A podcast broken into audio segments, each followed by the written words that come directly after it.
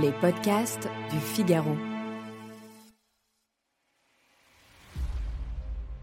Au fort d'une certaine habitude d'être, un rien me distrait, me change, m'attache, enfin me passionne. Et alors, tout est oublié.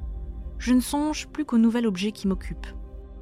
À force de querelles, de coups, de lectures dérobées et mal choisies, mon humeur devint taciturne, sauvage. Ma tête commençait à s'altérer et je vivais en vrai loup-garou. Ceci est un extrait des Confessions de Jean-Jacques Rousseau.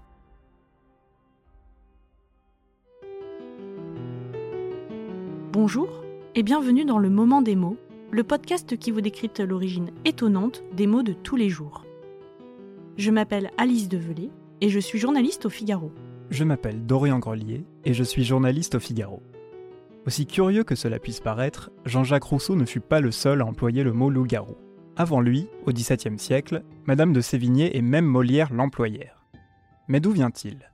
Aujourd'hui, nous allons vous conter l'histoire fascinante du mot loup-garou.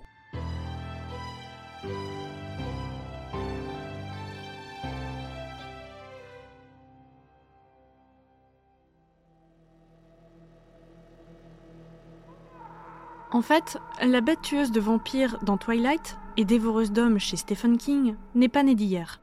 On relève déjà l'animal dans des croyances populaires du temps d'Hérodote et de Pline. Mais pas vraiment dans le même sens et la même forme qu'aujourd'hui. À l'origine, le garou est issu de l'ancien haut allemand Werwolf, soit la réunion de deux mots, Wer, c'est-à-dire l'homme, et Wolf, le loup.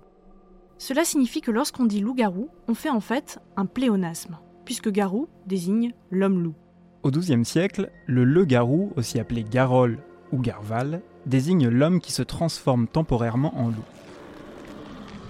Cette métamorphose va irriguer l'imaginaire populaire et forger de nombreuses légendes.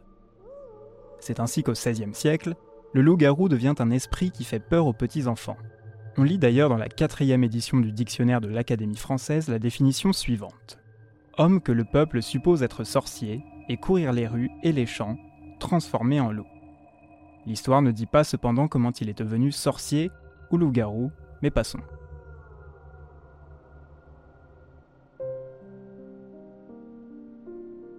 Ce qu'on sait en revanche, c'est que le loup-garou était moins animal que malade. Lisons plutôt ce que Richelet écrivait du lycanthrope, c'est-à-dire la version grecque du loup-garou.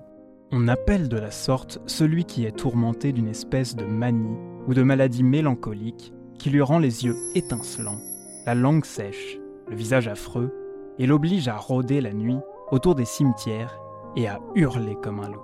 Si le loup-garou est moins loup que homme, il a du moins le comportement sauvage et solitaire de l'animal. Pas étonnant donc qu'on puisse le retrouver sous la plume de Molière, lui qui a écrit le Misanthrope. En fait, vous l'aurez compris, jusqu'à la première moitié du XIXe siècle, le lycanthrope désigne surtout un homme farouche. Dès la première moitié du XXe siècle, le loup-garou n'est plus qu'à de rares occasions, surtout littéraires, présenté comme un homme peu sociable. Néanmoins, on relève qu'à cette époque, il peut être employé pour qualifier une personne ou une chose qui inspire de l'effroi ou que l'on cherche à rendre effroyable. Enfin, de nos jours, il ne désigne plus que cette créature qui possède le jour une apparence humaine et se transforme en loup la nuit, de quoi rappeler un certain professeur Lupin dans Harry Potter. Terminons donc notre aventure lycanthropique en rappelant que le français a une histoire bien particulière avec le loup au vu du nombre d'expressions qui le mentionnent. Citons à la queue le le par exemple, qui signifie littéralement à la queue loulou, puisque le, qui a disparu au XVIe siècle, désignait l'animal. On peut également relever les expressions à pas de loup, froid de loup, tomber dans la gueule du loup et voir le loup, deux formules qui ne sont sûrement pas sans rapport avec le chaperon rouge et le loup gris, qui avait d'ailleurs une fin de loup.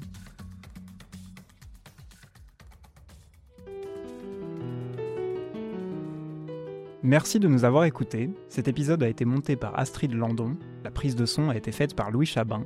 Retrouvez tous nos podcasts sur lefigaro.fr ou sur vos plateformes d'écoute préférées. À, bientôt.